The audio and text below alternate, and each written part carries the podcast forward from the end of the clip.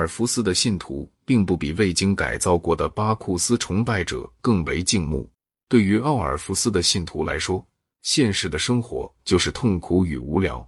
我们被束缚在一个轮子上，它在永无休止的生死循环里转动着。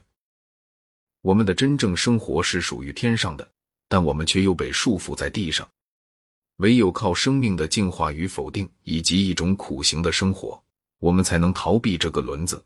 而最后达到与神合一的天人感通，这绝不是那些能感到生命是轻松愉快的人的观点，它更有似于黑人的灵歌。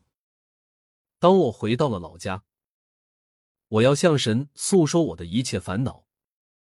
虽非所有的希腊人，但有一大部分希腊人是热情的，不幸的处于自我交战的状态，一方面被理智所驱遣，另一方面又被热情所驱遣。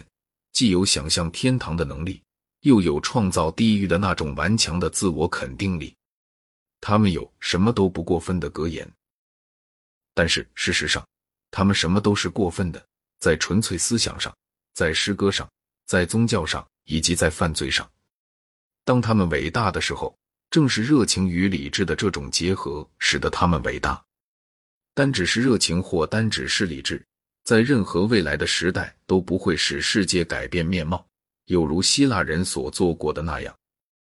他们在神话上的原始典型，并不是奥林匹克的宙斯，而是普罗米修斯。普罗米修斯从天上带来了火，却因此而遭受着永恒的苦难。然而，如果把它当作全体希腊人的特征时，那么上文所说的就会和以敬慕。作为希腊人的特征的那种观点是同样的片面性的。事实上，在希腊有着两种倾向：一种是热情的、宗教的、神秘的、出世的；另一种是欢愉的、经验的、理性的，并且是对获得多种多样事实的知识感兴趣的。希罗多德就代表后一种倾向。最早的伊奥尼亚的哲学家们也是如此。亚里士多德在一定的限度内也是如此。贝洛赫描写奥尔弗斯教说道：“但是希腊民族是非常充满青春活力的，他不能普遍接受任何一种否定现实，并把现实的生命转到来世上面去的信仰。因此，奥尔弗斯的教义始终局限于入教者的相当狭小的圈子之内，对于国教并没有任何一点影响。”甚至于在像雅典那样已经在国家祭祀之中采用了神秘教的祭礼，并且使之获得法律的保障的地区，也是没有一点影响的。整整过了一千年之后，这些观念当然在一种截然不同的神学外衣之下，才在希腊世界获得了胜利。看起来，这似乎是过分的夸大。特别以对于饱和着奥尔夫斯教义的艾留西斯神秘教为然。大致可以说，具有宗教气质的人都倾向于奥尔夫斯教，而理性主义者则都鄙视他。我们可以把他的地位和十八世纪末、十九世纪初英国的卫理教派相比。我们多少知道点一个有教养的希腊人从他的父亲那里学到什么，但是在他的早年从他的母亲那里学到什么。我们就知道的很少了。在很大的程度上，希腊女人是与男人们所享受的文明隔绝开的。即使在其全盛时代，无论有教养的雅典人明确的自觉的心理过程是怎样的理性主义，然而他们似乎从传统中，从幼年时代起就保存着一种更为原始的思想感情方式。这种方式常常在严重的关头很容易占优势，因此。简单的分析希腊的面貌就会是不恰当的。宗教，尤其是非奥林匹克的宗教，对于希腊思想的影响，直到最近才被人们所充分的认识到。有一本革命性的书，哈里逊的《希腊宗教研究导言》，着重指出了普通希腊人宗教中的原始成分与狄奥尼索斯的成分。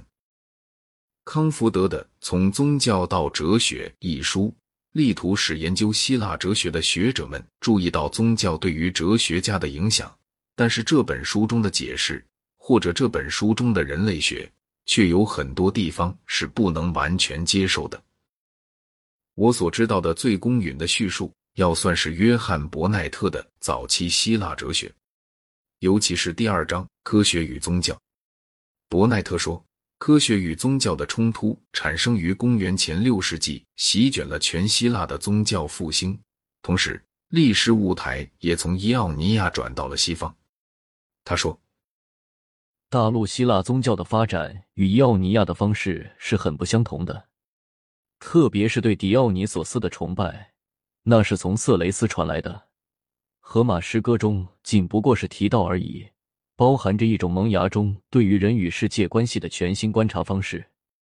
把任何崇高的观点都归之于色雷斯人本身，当然是错误的。但是毫无疑问，对希腊人来说，天人感通的现象提示他们说，灵魂绝不止于是自我微弱的副本而已。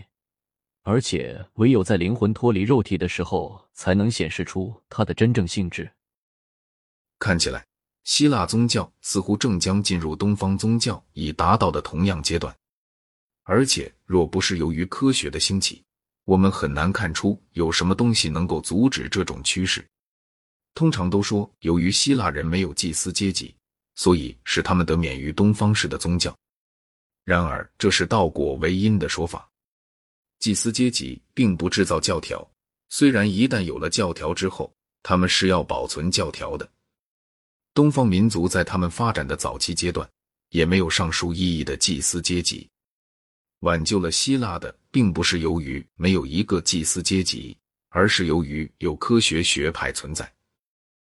新的宗教在某种意义上，它是新的；虽然在另一种意义上，它和人类是同样的古老，随着各个奥尔弗斯教团的建立而达到它发展的最高峰。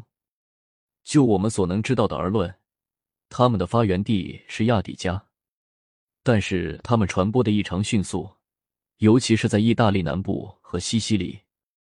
首先，他们都是属于崇拜狄奥尼索斯的组织，但是他们具有两种特征，这两种特征是希腊人中的新东西。